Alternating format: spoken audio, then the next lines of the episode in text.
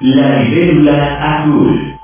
Un vuelo rápido a través de la historia de la naturaleza. La libélula azul. La libélula azul. Como siempre es un placer emitir un nuevo programa. En la conducción los acompañamos Celio Oliver. y César Abarca, ambos profesores investigadores del Departamento de Ciencias Ambientales de la UAM Lerma. Bueno, hoy vamos a hablar sobre las áreas naturales protegidas en México y para ello hemos invitado al doctor Ruri List, que es el jefe de departamento del área de ciencias ambientales de la UAM Unidad Lerma. Bienvenido, Rurik. Muchas gracias por esta nueva invitación al programa. Pues, al contrario, muchas gracias a ti, Rurik. El día de hoy vamos a abordar la evolución biológica y las áreas naturales protegidas. Antes de ello, vamos a una cápsula introductoria del tema que hoy nos ocupa. Evolución y áreas naturales protegidas. Por su posición geográfica, México es uno de los cinco países con mayor biodiversidad. Aquí se encuentran mares fríos y cálidos, selvas bajas y altas, desiertos enigmáticos y bosques tanto de encinos como de pinos. La diversidad que vive en estos lugares representa la riqueza más importante con la que cuenta el ser humano. Por ello, conocer y cuidar lo que en ellos hay es de suma importancia. En México, se han establecido como áreas protegidas los sitios donde el impacto causado por la actividad humana es relativamente bajo y no se ha modificado la diversidad que los constituye. Estas áreas se establecen por decreto presidencial con el objetivo de asegurar el futuro de nuestros hábitats, así como su flora y su fauna. La primera área protegida decretada fue en 1917 por el entonces presidente Lázaro Cárdenas. Se trata del Desierto de los Leones, la cual se encuentra localizada en el Distrito Federal. Estas áreas pertenecen al fuero federal. Sin embargo, también existen áreas protegidas estatales, comunitarias o privadas, y están sujetas a regímenes especiales de protección, conservación, restauración y desarrollo, según las categorías establecidas en la ley. Las áreas protegidas, de acuerdo a sus características, se dividen en las siguientes categorías. Reserva de la biosfera. Es un área en donde se incluyen especies consideradas como endémicas, amenazadas o en peligro de extinción. Por ejemplo, la Reserva de la Biosfera de Celestún. Parque Nacional. Es un área que se conserva por su valor científico, histórico, educativo, de recreo y su aptitud para el desarrollo del turismo. Como ejemplo de ello se encuentra el Parque Nacional Bahía de Loreto, en Baja California Sur. Áreas de protección de recursos naturales. Son áreas destinadas a la preservación y protección del suelo, las cuencas hidrográficas, las aguas y en general los recursos forestales. Por ejemplo, Valle de Bravo en el Estado de México. Áreas de protección de flora y fauna. Son áreas cuya preservación depende en la existencia, transformación y desarrollo de especies de flora y fauna silvestres. Un ejemplo de ello es la Laguna de Términos en Campeche. Monumentos naturales. Son áreas que contienen uno o varios elementos naturales que por su carácter único, valor estético, histórico o científico, se resuelve incorporar a un régimen de protección absoluta. Ejemplo de ello es Bonampak en Chiapas. Santuarios. Son áreas establecidas en zonas categorizadas por una considerable riqueza de flora o fauna o por la presencia de especies, subespecies o hábitats de distribución restringida, como por ejemplo Rancho Nuevo en Tamaulipas. Actualmente en México, tan solo se conserva cerca del 13% del territorio nacional, por lo que todavía no es suficiente nuestro esfuerzo en términos de conservación.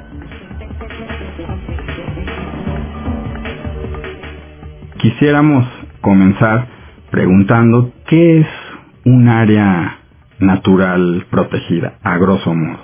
Son porciones del territorio de un país que se destinan primordialmente a la conservación de la naturaleza o de la biodiversidad. Y hay muchos tipos de áreas naturales protegidas. Hay eh, reservas, parques nacionales, reservas de la biosfera, santuarios. Depende de la legislación de cada país. Hay distintos tipos y cada tipo distinto tiene un nivel de protección diferente. Y eso depende de, de la importancia, es decir, que sea un parque o una reserva implica que una de ellas es más importante que la otra, que existen más organismos, ¿cómo definen? O es por el, el tamaño, un parque puede ser más pequeño que una reserva, ¿no? Empecemos diciendo que la historia de las reservas es muy antigua. Por ejemplo, ya eh, Moctezuma tenía áreas vetadas en Europa, en la Edad Media había cotos de caza. Hay muchos antecedentes, áreas donde había un control sobre el uso que se le daba a esa tierra. Pero ya en la historia moderna de las áreas naturales protegidas, Quizá los primeros son los parques nacionales. En Estados Unidos el primero fue el de Yellowstone. Y en los principios de las áreas naturales protegidas, particularmente los parques nacionales, fue porque eran sitios de gran belleza escénica. Había también animales importantes, etcétera, pero era más bien la belleza escénica lo que se trataba de proteger. Y la categoría de los parques nacionales implica que no se le puede eh, tocar. Entonces en México los parques nacionales se hicieron en lugares de gran belleza escénica que eran sobre todo los bosques templados, los bosques de pinos eh, y otras coníferas alrededor de las grandes ciudades. O sea, este es el, el parque del desierto de los leones. Por ejemplo. Y el que está en Contreras también. De los Dinamos. El Parque Nacional de Cascada de Basaseachica en Chihuahua, También el que está, ¿cómo se llama? ¿Es- ¿La Marquesa es otro parque? o el ya Parque no? Nacional Miguel Hidalgo y Costilla, el Parque Nacional de las Lagunas de Montebello, todos esos son parques nacionales que fueron creados porque eran bonitos. El asunto es que en la actualidad a veces ya no es tan práctico mantener algunas de las designaciones originales. En el caso de los parques nacionales se limita el manejo que se le puede dar. Entonces, si hay invasiones de plagas que destruyen la corteza de los árboles y se mueren los árboles, limita el hacer la tala para poder hacer un saneamiento del bosque. Entonces ahora hay parques nacionales que se está planteando sean recategorizados. Por ejemplo, el Parque Nacional del Nevado de Toluca se está proponiendo que sea una reserva de la biosfera. ¿Y por qué reserva de la biosfera? Esta es otra categoría de conservación que es parte de un esquema mundial de áreas protegidas de las reservas de la biosfera, que son áreas donde hay actividades humanas y hay conservación. Se trata de que se den las dos cosas. En México, debido a que prácticamente todo el territorio tiene dueño, son muy pocas las áreas naturales protegidas que son propiedad de la federación. Casi todo está en manos privadas, en manos de ejidos, en manos de comunidades, en donde tradicionalmente se les imponía el decreto de un área natural protegida. Les decían, bueno, ahora debes estar muy, orgulloso porque ahora esta propiedad tuya es parque nacional o reserva de la biosfera o refugio de fauna silvestre, lo que fuera. Y eh, sobre todo en relación a los parques nacionales, les amarraban las manos, decían, sí, tú eres dueño, debes estar orgulloso, pero no puedes cazar, no puedes talar, no puedes hacer agricultura, y les quitaban el modo de vida. Eso creó muchos conflictos en relación a las áreas naturales protegidas porque los dueños en realidad no eran los dueños, no se les podía exigir que cuidaran, por ejemplo, los recursos porque pues ellos no recibían ningún beneficio. Entonces, en años recientes, desde hace quizá dos sexenios, un poco más, se ha tratado de que el mecanismo de establecimiento de las áreas naturales sea, sea diferente. Ya no se están haciendo parques nacionales. Ahora se ha trabajado mucho en reservas de la biosfera, en, en refugios de flora y fauna silvestre, que son esquemas que permiten el uso. Entonces, de esa manera se trata de compaginar la extracción de ciertos recursos de esa área, por ejemplo, podría ser cacería, podría ser agricultura en lugares designados, pero no en otros, colección de hongos, turismo, explotación forestal en muchos casos también, bajo esquemas que permitan el mantenimiento de, eh, del bosque.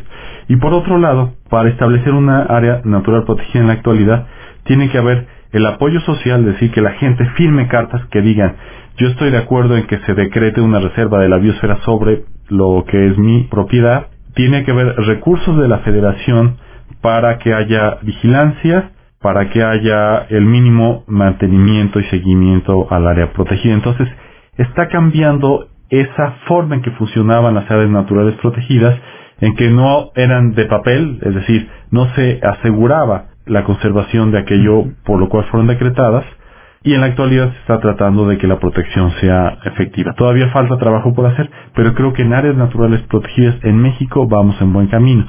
ya llegamos a más del 12% de territorio nacional bajo algún esquema del Sistema Nacional de Áreas Protegidas, que es la dependencia de la Semarnat que se encarga de las reservas. Cuando se recomienda con un mínimo de 10% del territorio de un país como para eh, asegurar la, el mantenimiento de la diversidad biológica. Entonces ya excedimos un poquito eso. Disculpa, y por ejemplo en las áreas donde está en costa, también se decreta algo parecido. Por ejemplo, tenemos en Chamela, que es un lugar precioso y las playas son muy bonitas y hay mucha diversidad y seguro hay procesos evolutivos interesantes, este, importantes, pero que se están perdiendo porque las zonas hoteleras están apropiando de esas áreas, están haciendo grandes hoteles o grandes complejos turísticos que están invadiendo estos lugares e impidiendo el, el libre tránsito de los de los animales en esos lugares, ¿no? La reserva de Chamela en la costa de Jalisco es uno de muchos casos en que se dan conflictos entre los desarrolladores y la protección. Aquí, sin embargo, hay que tener presente que no todas las costas son áreas protegidas.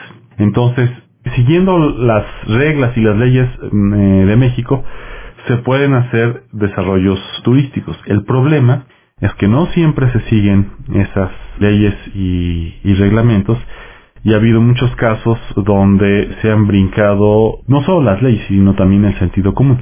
Un caso concreto es caso Plumo en Baja California, que es un, eh, un arrecife extraordinariamente bien conservado, donde se está haciendo un desarrollo hotelero, pese a que es un sitio de gran importancia biológica, que es importante para el mantenimiento de la, las especies de peces, muchas de las cuales son de importancia comercial y dependen de los arrecifes para persistir, pero de pronto, pues en México desafortunadamente todavía existen, existe la corrupción en muchos de, de estos casos. Pero por otro lado también hay que entender que muchas veces cuando no estamos hablando de áreas naturales protegidas, hay sitios bien conservados, que están bien conservados porque los dueños los han mantenido así. Entonces aquí, este es un asunto que tenemos que discutir socialmente. ¿Qué hacemos con esos sitios? Le decimos al dueño, te vamos a premiar tus esfuerzos de conservación prohibiéndote desarrollar o vender tu propiedad para que no se hagan hoteles. Le vamos a dar la posibilidad de que se hagan desarrollos bajo ciertas medidas que mantengan la diversidad biológica. Son cosas que tenemos que discutir, son incómodas. Desde el punto de vista de los eh, conservacionistas radicales es ni un centímetro más de pérdida para la biodiversidad. Tiene fundamentos eh, biológicos para decir eso, pero también hay aspectos sociales. Alguien tiene propiedad, la ha manejado bien, pues hay que buscar las formas en que se estimule estos esfuerzos de conservación. Sí existen eh, mecanismos, por ejemplo está el pago por servicios ambientales. Los servicios ambientales son los beneficios que recibimos los seres humanos del buen funcionamiento de la naturaleza. La purificación del agua, la protección contra los huracanes o los tsunamis a través de los eh, arrecifes de coral o de los manglares, la protección contra las enfermedades que se da en ecosistemas bien conservados, las fibras para ropa, los materiales de construcción, bases para los medicamentos, etc. Entonces, en la medida en que los ecosistemas funcionan bien, nosotros recibimos esos beneficios.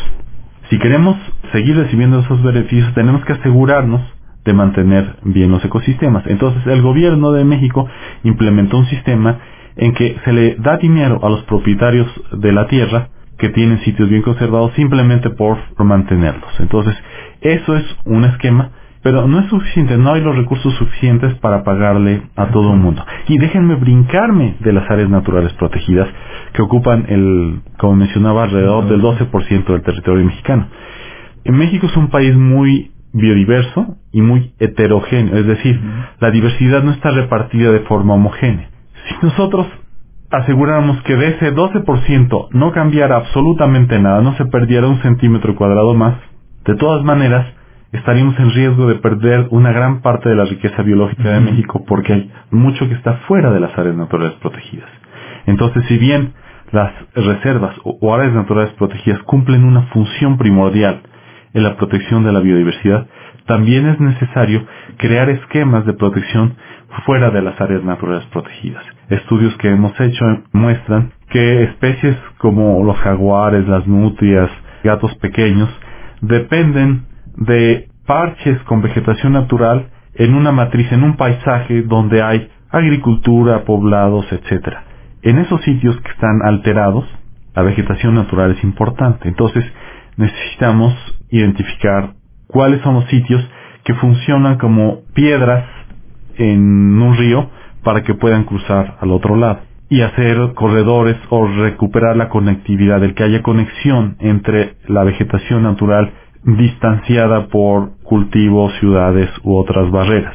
Entonces, parte del trabajo de la biología de la conservación, además del definir qué es lo que se debe proteger como un área natural protegida, es ver cuáles son los sitios que son importantes para poder mantener el movimiento migratorio de alguna especie, la dispersión, la dispersión es, llega un momento en la vida de los animales en que tienen que alejarse del territorio familiar donde nacieron para evitar reproducirse entre sí.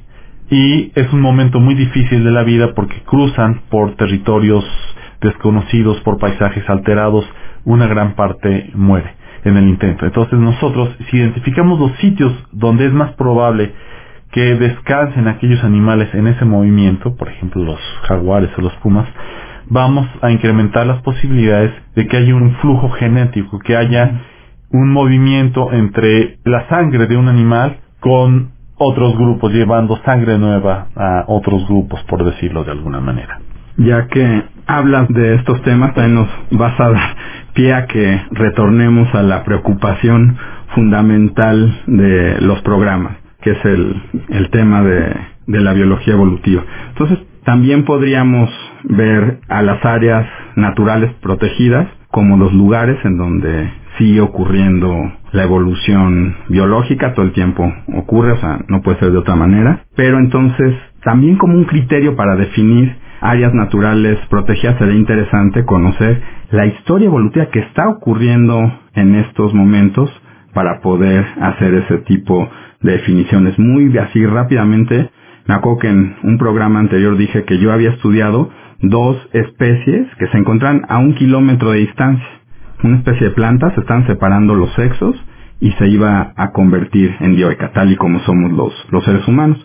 Y en cambio la otra especie era hermafrodita y según los parámetros que estimamos iba a seguir siendo hermafrodita. Si nosotros la viéramos así fenotípicamente, las dos plantas son igualitas. Sin embargo, los procesos evolutivos que estaban ocurriendo eran totalmente distintos. Entonces, también es importante, aunque cuesta más trabajo porque es crítico lo que está sucediendo, creo que en algún momento vale la pena hacer ese esfuerzo también y coadyuvar en la definición de áreas naturales protegidas. Ese esfuerzo sí se está haciendo al, dejar esas huellas para que permita ese corredor y entonces este no ocurran esas cruzas entre parientes que pueden ser muy malas porque se pueden expresar enfermedades este, mortales o malformaciones que les van a impedir a la larga o al, corto plazo desarrollarse para lo, lo, que queremos, que se conserve la diversidad, eso va a erosionarla por completo. Entonces creo que es súper importante, es muy importante que se mantengan esas huellas, esa forma de caminar. No podemos quitar las ciudades, desgraciadamente no se puede quitar, pero bueno, hay que buscar cómo introducir nuestra evolución social, ¿no? Con esta evolución biológica también. Es algo que sí lo van viendo también. Yo pensaba que no. y en relación a lo que decía César de la parte evolutiva y las áreas naturales protegidas, bueno, la función es mantener la diversidad biológica, pero la diversidad biológica está relacionada con los procesos ecológicos, es decir, con los incendios, con las inundaciones, con la presencia de plagas ocasionalmente, etcétera, y el fin último con los procesos evolutivos. En la medida en que tenemos áreas más grandes, tenemos una mayor eh, cantidad de procesos dándose en un sitio determinado. Entre más eh, animales, más individuos tenemos, mayores son las posibilidades de que se den, por ejemplo, mutaciones que es uno de los mecanismos de la, de la evolución, ¿no? De la diversidad. Exactamente. Entonces, sí tiene que ver. Tiene que ver que sepamos qué es lo que queremos proteger. Si queremos proteger jaguares, a lo mejor estamos hablando de un área de un tamaño tal que sería poco práctico pensar que podemos crear una reserva de suficientes kilómetros cuadrados para mantener una población viable de jaguares. En ese caso, los corredores, las piedras en el camino se vuelven importantes. Pero a lo mejor si hablamos de teporingos, este conejito que vive en los volcanes del centro de México exclusivamente, a lo mejor ahí sí podemos pensar en reservas lo suficientemente grandes como para mantener poblaciones viables de teporingos. Viables quiere decir que van a persistir a lo largo del, del tiempo. O sea, yo veo como varios puntos, varios problemas que van a, a actuar sobre estas áreas, ¿no? Vienen problemas sociales, políticos, este, Académicos. académicos, pero también está la parte de la contaminación y contaminación que no vemos. Por ejemplo, el uso de celulares, la forma de comunicarse es por Microondas. microondas. Sí. Pero eso son, son ondas que andan en, en el aire, en el viento, y hay un montón de animales que se están comunicando de la misma forma. No sé qué tanto puede influir para que se puedan encontrar. O sea, parece que la- el área ya es perfecta, pongamos. Está bien conservada, ya resolvimos varios problemas, pero ¿cómo resolver ese? Mira, de los celulares no te podría hablar Digo, porque es no un sé. ejemplo, pero... Pero siguiendo tu ejemplo, podemos hablar, por ejemplo, de las luciérnagas. Eh, las luciérnagas eh, han desaparecido. ¿Quién recuerda las luciérnagas? ¿Cuándo fue la última vez que vieron luciérnagas? Piensen aquellos que tenemos entre 30 y 50 años en la infancia y recuerden las luciérnagas. Era algo, en cierta época del año era de cajón. Ahora, por ejemplo, mi hija creo que solo ha visto un par de veces luciérnagas. Eso habla de una reducción en las poblaciones. Y se supone que una de las causas por las que están desapareciendo es por las luces de las ciudades. Porque las luciérnagas se comunican a través de destellos de, De de luz. Y las ciudades pueden estar a decenas de kilómetros, pero ellas no pueden detectar que ese destello de luz no es otra luciérnaga. Entonces pueden desplazarse kilómetros y kilómetros tratando de llegar a lo que ellas piensan es una luciérnaga, pero son las luces de una ciudad. ¿Qué se puede hacer? Bueno, en algunos países se le está dando importancia nuevamente a la oscuridad. Se ha encontrado que la oscuridad es parte importante incluso de la biología de nosotros los seres humanos. Entonces se están haciendo esfuerzos por hacer menos brillantes las ciudades. Porque las luces, en lugar de que vean 360 grados, que vean una esfera, que solo se proyecten al piso, que se quiten luces innecesarias, que se reduzca la brillantez de las luces. Son pasos. En algún momento en México tendremos que empezar a hacer lo mismo. No solo para recuperar las estrellas nocturnas que ya no vemos en las grandes ciudades, sino también por asuntos De biológicos salud. internos y por aquellas especies que están siendo afectadas por la presencia de ciudades o sitios muy brillantes. Porque lo que veía, por ejemplo, en las ballenas, dicen, bueno, es ecoturismo. Se suben a las lanchas y van y se acercan a la ballena, pero la ballena también se comunica como si fuera un sonar y me imagino es como querer hablar y que hay un camión con el escape abierto y que no se van a poder comunicar, o sea, están tratando de dar señales y no pueden, y aparte es justo cuando se están apareando, cuando están buscando una pareja, se están encontrando, entonces es como, sola, ¿cómo estás? Y ¿no?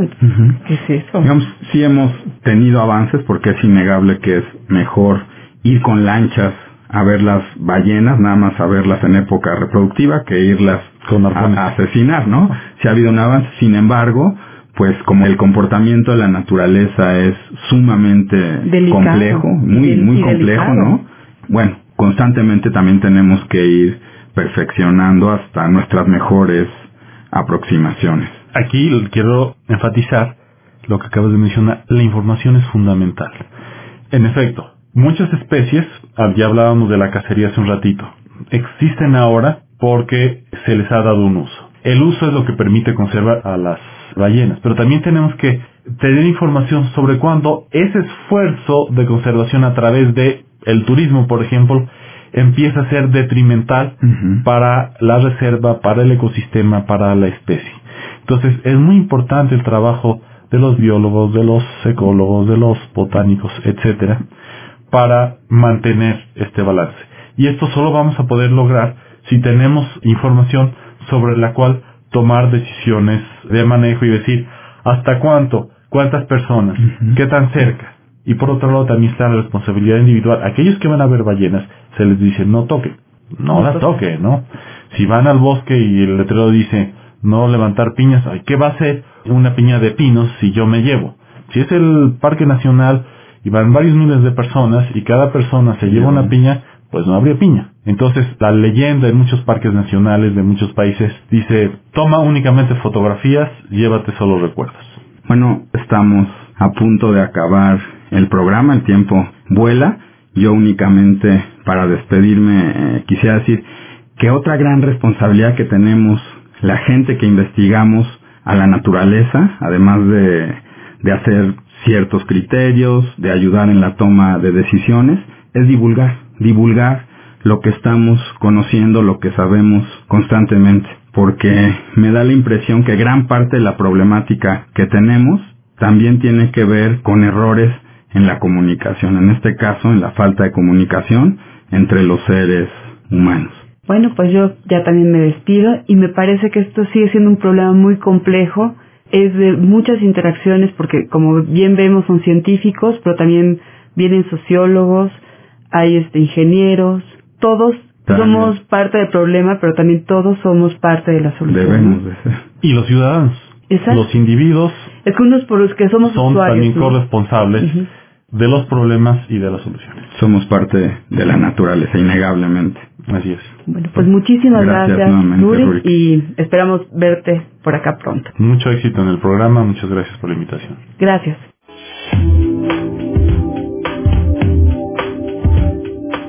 Glosario. A lo largo del programa se mencionaron algunos términos científicos. Escuchemos qué significan. Endémico es un término utilizado en biología para indicar que la distribución de una especie es limitado a un ámbito geográfico determinado, no encontrándose de forma natural en ninguna otra parte del mundo. Especies exóticas, especies que no son originarias de un lugar determinado. Especies nativas, especies que pertenecen a una zona, aunque también se pueden encontrar en otras partes del mundo.